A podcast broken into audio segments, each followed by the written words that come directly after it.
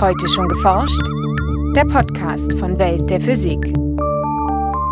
Herzlich willkommen zur 169. Folge. Es begrüßen Sie Michael Büker und Jens Kube. Eine direkte Messung in der Astronomie ist eine Seltenheit. Normalerweise müssen sich Forscher hier auf das Licht ferner Strahlungsquellen verlassen. Die Astronomen arbeiten ja indirekt über Infrarotmessungen, um herauszufinden, wie die Größenverteilung und Zusammensetzung von dem interstellaren Material ist. Wir können das mit unseren Methoden direkt messen. Wie das genau funktioniert und was man so über den Staub herausfinden kann, das erläutert Ralf Srama von der Universität Stuttgart in unserem heutigen Schwerpunkt. In den Nachrichten berichten wir über ein Quasi-Atom, das statt mit Licht mit Schallwellen reagiert über die Verteilung eines Radikals in der Atmosphäre und über einen Hinweis darauf, warum die DNS immer nur rechtsdrehend vorkommt. Zum Abschluss wie immer Veranstaltungstipps. Dieses Mal für Bonn und Saarbrücken. In beiden Fällen mit Beteiligung von Welt der Physik. Los geht's mit unserem Feature von Franziska Konitzer.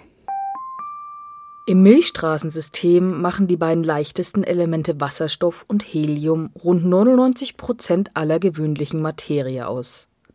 Das verbleibende 1 Prozent ist Staub, winzige Materieteilchen mit einer Größe von Milliardstel Metern bis hin zu 100 Mikrometern, also dem Zehntausendstel eines Meters. Von der Zusammensetzung her lassen sich einige dieser Staubteilchen durchaus mit Gestein vergleichen. Gut, die Partikel, äh, je nachdem, wo man sie findet, äh, können aus Eisen bestehen, aus, ähm, also aus Wassereis, dann äh, aus Scherenelementen, also Nickel, Metalle, aber auch jede Menge Silikate und Minerale. Das sind gängige Partikelmaterialien. Erklärt Ralf Sramer vom Institut für Raumfahrtsysteme der Universität Stuttgart. Obwohl der Staub nur so wenig zur Materie in der Galaxis beiträgt, stellt er für Astronomen oft ein Problem dar. Er verschluckt das Licht ferner Strahlungsquellen. Deshalb erscheint auch das staubige Zentrum der Milchstraße als dunkler Fleck, obwohl es eigentlich voll heller Sterne ist. Andererseits bietet der Staub selbst Forschern einzigartige Möglichkeiten, mehr über unsere kosmische Nachbarschaft und die Frühzeit unseres Sonnensystems zu erfahren. Erstmal natürlich ist das das Grundmaterial, aus dem sich unser Sonnensystem gebildet hat, aus der protoplanetaren Gas- und Staubscheibe. Von daher ist es in dem Sinne ursprüngliches Material, gerade im äußeren Sonnensystem. Dann ist es ein Material, was einfach Informationen transportiert über Raum und Zeit. Partikel werden geboren in Sternumgebungen, Supernovae etc werden durch das interstellare Medium dann transportiert, dringen in unser Sonnensystem ein und dann können wir hier diese Partikel messen und schauen damit in dem Sinne dann in Sternumgebungen. Darüber hinaus können sich auch komplexe organische Moleküle auf Staubkörnchen bilden und damit vielleicht sogar die Bausteine des Lebens. Forscher wie Ralf Sramer unterscheiden dabei zwischen interplanetarem und interstellarem Staub. Interplanetarer Staub kommt aus Quellen aus dem Sonnensystem selber. Das sind Kometen, Asteroiden, die stoßen, planetare Umgebungen, Ringe etc. Interstellare kommt von außen ins Sonnensystem rein. Die Unterscheidung, äh, die wir haben, um ihn bei der Messung wirklich nachzuweisen, ist zum einen die Richtung und auch die relative Geschwindigkeit, mit der der Staub dann auf den Sensor an Bord der Raumsonde trifft. Solche Staubdetektoren an Bord von Raumsonden können Materie direkt im All einfangen und manchmal sogar deren Größe und chemische Zusammensetzung bestimmen. Bislang war dies hauptsächlich bei interplanetarem Staub der Fall.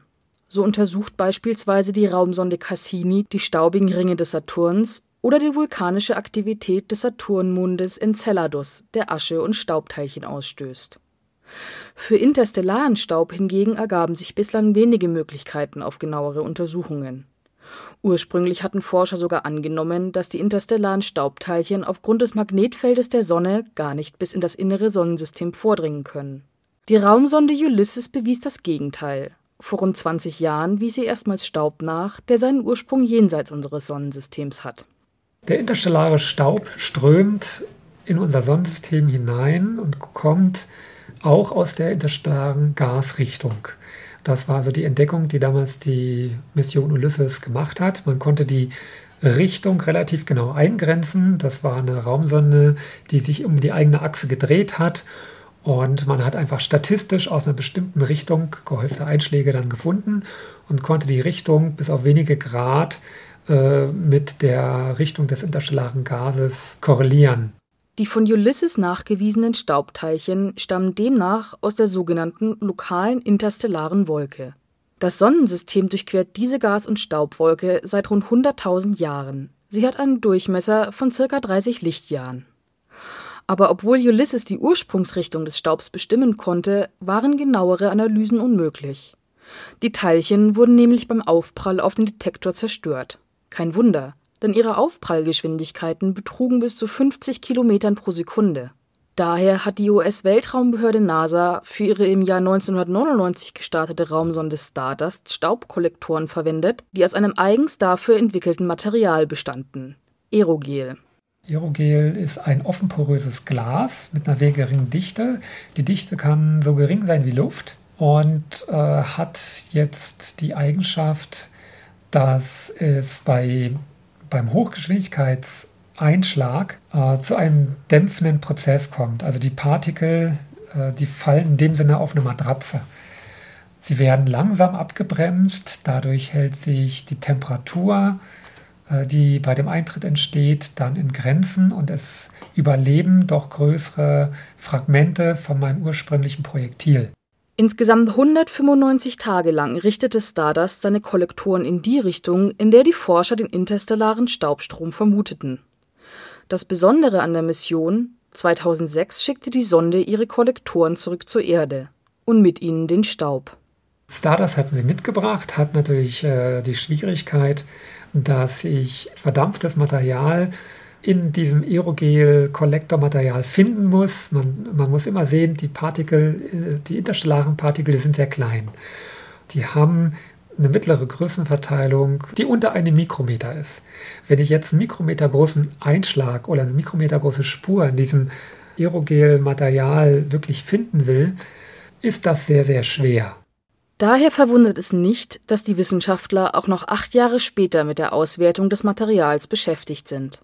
Kürzlich veröffentlichte ein Forscherteam seine ersten Ergebnisse dazu im Fachmagazin Science. Auch Ralf Srama war mit dabei, denn er und seine Kollegen haben mithilfe des sogenannten Heidelberger Staubbeschleunigers zum Erfolg des Projekts beigetragen.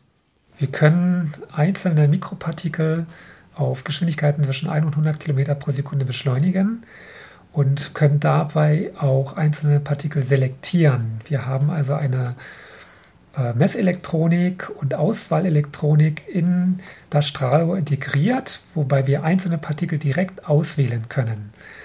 Und äh, das zeichnet äh, diese Anlage aus, äh, denn dadurch sind dann sehr genaue und definierte Vergleichsmessungen mit den Instrumenten möglich. Diese Vergleichsmessungen waren nötig, damit die Forscher wissen, nach welchen Spuren im Aerogel sie überhaupt suchen müssen.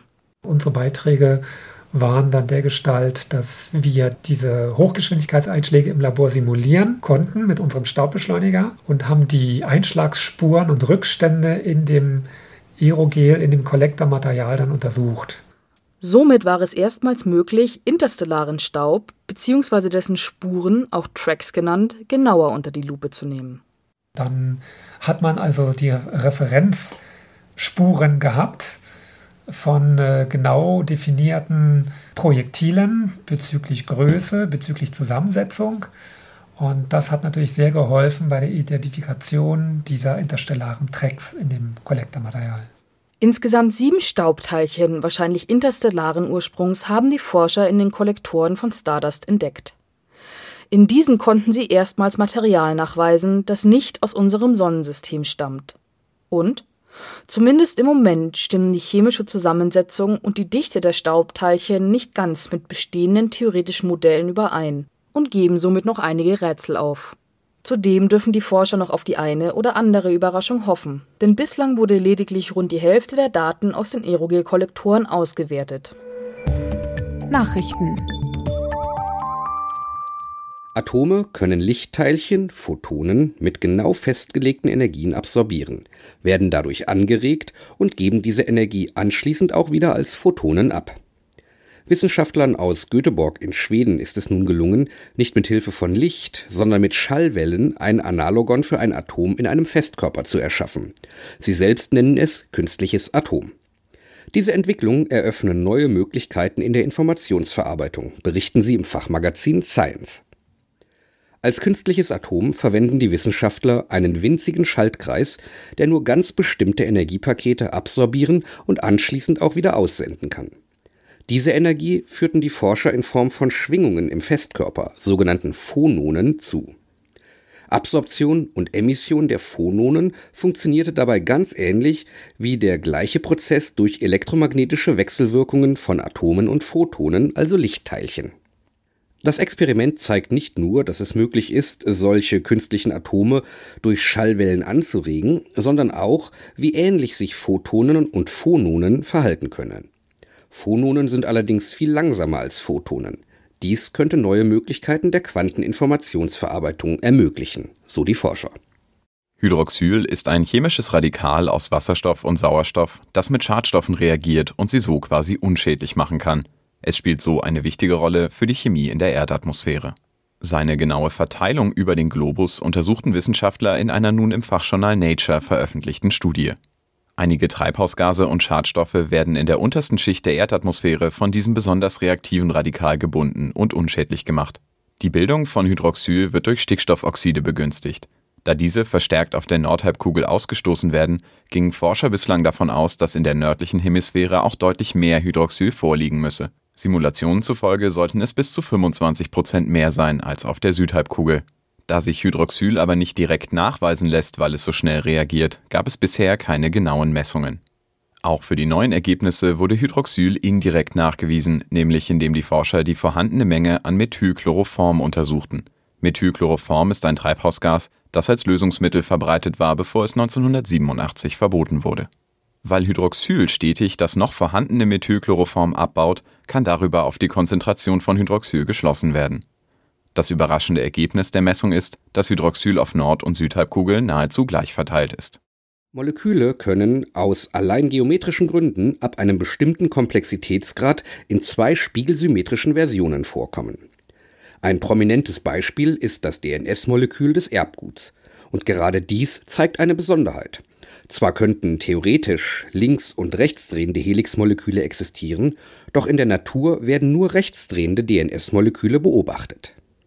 Eine denkbare Erklärung für die Nichtexistenz von linksdrehender DNS geht zurück auf die 1950er Jahre.